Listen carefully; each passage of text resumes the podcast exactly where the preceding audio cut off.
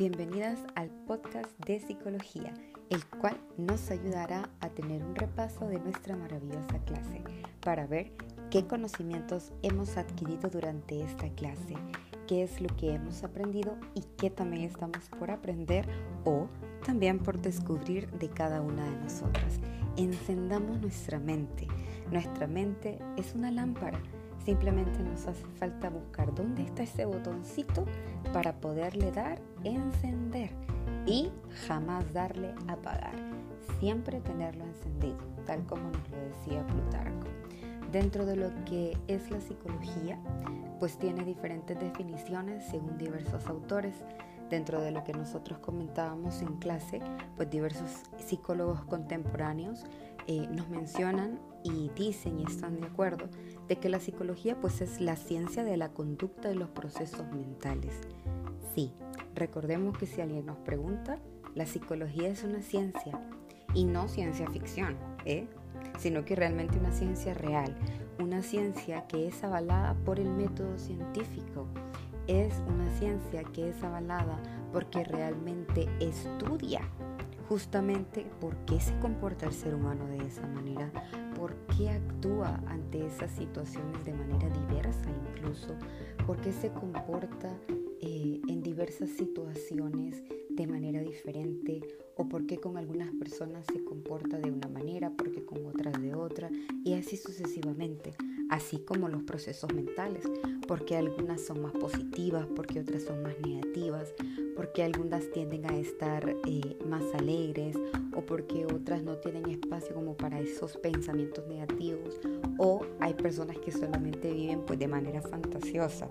Sí, todo eso lo estudia la psicología, pero en un concepto más amplio, los psicólogos lo que pretenden estudiar, esa ciencia es cómo percibimos, cómo aprendemos, cómo recordamos, cómo resolvemos problemas, cómo nos comunicamos, lo que sentimos, eh, cómo nos relacionamos con otras personas, desde que nosotros nacemos hasta que morimos, en relaciones íntimas y en grupos. Intentan también, ¿verdad?, los psicólogos entender, medir y explicar la naturaleza de la inteligencia, el ver cómo nuestro cerebro interactúa, cómo es que se desenvuelve, cómo es que se va desarrollando, incluso desde que estamos en el vientre materno. La motivación que tenemos y la personalidad, porque somos diferentes, así como las diferencias individuales y también pues las de grupo. Los psicólogos también pueden concentrarse en las perturbaciones mentales y emocionales, pues hay algunas situaciones que a nivel fisiológico no están bien, es decir, a nivel ya de lo que tiene que ver con nuestro cerebro, ya propiamente a nivel del organismo, ya a nivel de salud física, ¿verdad? No está bien. Entonces ya es algo que no solamente se puede trabajar como con apoyo, con palabras de ánimo, con tareas o con trabajos, sino que ya se necesita algo más. ¿sí? También trabaja eh, los problemas personales y sociales, la psicoterapia, la mejora de la moral y también las relaciones que tienen los diversos grupos. ¿sí? Estudia justamente la parte del cerebro que es donde nosotros tenemos todo, es nuestro sentido de razón. Sí, es donde está nuestra cognición, donde nosotros podemos observar todo eso que tenemos. Es aquel que nos da la capacidad de poder sentir, de poder pensar, de poder actuar, ¿verdad? Todo. Sí, todo llega al cerebro. Si bien es cierto, nosotros sentimos con el tacto, escuchamos con los oídos, pero para poder dar respuesta ante eso, todo llega al comando central. Y el comando central es el sistema nervioso central. Y ese abarca el cerebro y lo que es también pues la columna vertebral, que lo vamos a ir viendo un poquito más adelante en clase. Pero recordémoslo. Otra de lo que hemos visto en clase, ¿verdad? Que es importante en la psicología es que no solamente vea la persona individual, sí, sino que ve la persona y la situación que pasa. Ve la naturaleza de la persona y también cómo ha sido criada. Ve si tiene la estabilidad la persona o si ha tenido demasiados cambios. Ve la diversidad y también ve la universalidad. Es decir, ve la persona en el grupo que está, pero también en todo el mundo como es y lo que le rodea. Ve la mente ve el cuerpo, cómo actúa, cómo interactúa. También recordemos que vimos que la psicología no solamente está en un campo, ¿sí? Actualmente estamos en más de 50 campos, según la Asociación Americana de Psicología, la APA, ¿verdad? Eh, dentro de esos campos, en nuestra clase vimos la psicología del desarrollo, la neurociencia o psicología fisiológica, la psicología experimental, la psicología de la personalidad, la psicología social y la psicología organizacional, dentro de la cual vimos que la psicología del desarrollo pues estudiaba justamente cómo nosotros nos vamos propiamente, como lo dice la palabra, desarrollando, ¿sí? O cómo vamos evolucionando, cómo vamos creciendo, desde que estamos incluso en el vientre materno, ¿verdad? Aunque esa ya abarca también una área más, el cómo somos cuando somos niños, cuando ya estamos en la escuela, cuando ya somos adolescentes, eh, cuando ya somos adolescentes un poquito más grandes, cuando somos adultos, cuando ya somos pues eh, adultos jóvenes o cuando ya somos personas mayores y cuando ya también estamos en el proceso pues ya para transitar a la muerte. Sí, todo eso lo ve la psicología del desarrollo. Cómo nos comportamos, porque algunos nos desarrollamos también de manera diferente, eh, cómo nos desarrollamos según nuestra cultura, según nuestro contexto.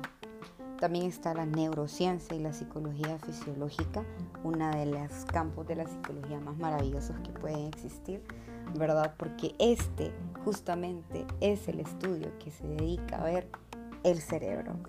A través de la neurociencia o la psicología fisiológica estudian propiamente el cerebro, ¿verdad? Los cortes que se hacen en el cerebro, ven imágenes de resonancia magnética, ¿verdad? Ven qué lugares del cerebro, por ejemplo, se iluminan cuando estamos leyendo o qué lugares del cerebro se iluminan cuando estamos ante la persona que nos gusta o, o cuando estamos leyendo algo que nos gusta o haciendo algún hobby que a nosotros nos llama la atención o al contrario, ¿verdad? Si estamos ante una persona que no nos gusta o no nos llama la atención o ante algo que nos es desagradable.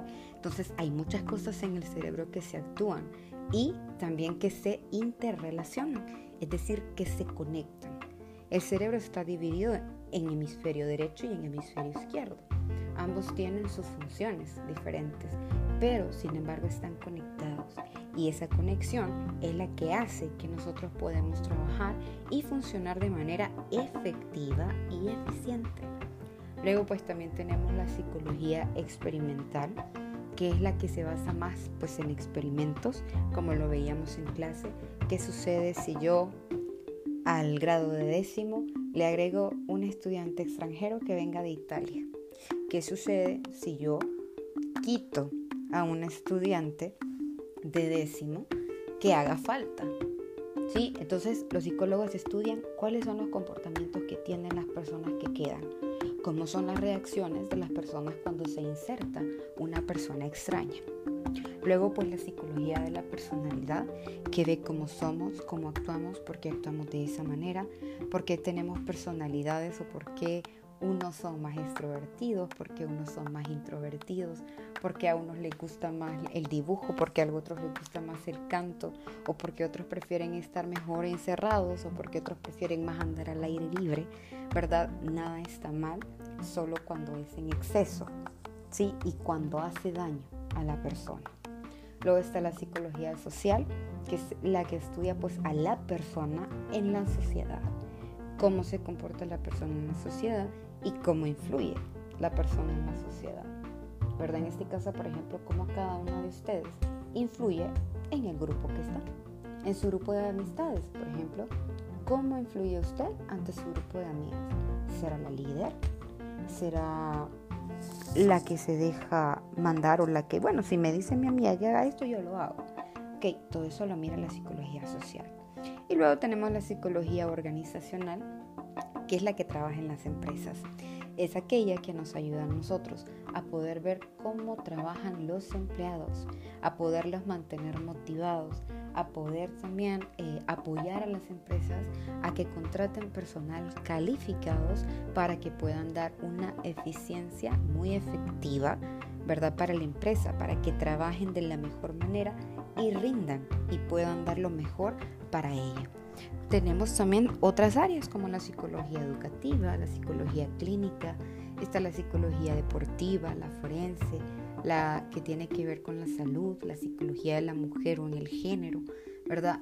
Hay diversos campos, como les mencionaba anteriormente, son más de 50 campos. Sí, hay diversos temas que trata la psicología. En clase veíamos los estereotipos, los prejuicios, el género, veíamos la teoría feminista. Cada una de nosotros tiene mucho que pensar, mucho por qué actuar. Cada una es un cambio para la sociedad. Cada formación, cada aprendizaje que ustedes tienen, cada pensamiento, todo influye. Recuerden que todos somos parte de todo, pero no todas influimos en todo. Eso depende de cada una de nosotras y de cómo lo veamos y de cómo lo vayamos transformando. Muchas gracias por haber llegado hasta acá al final. Espero que le hayan escuchado todo. Déjenme saber si les gusta el escuchar podcast mientras están haciendo alguna actividad para poder realizar más y poderles apoyar más a través de ello. Mucho éxito en su prueba del día viernes, que les vaya súper bien y podamos seguir aprendiendo de psicología juntas.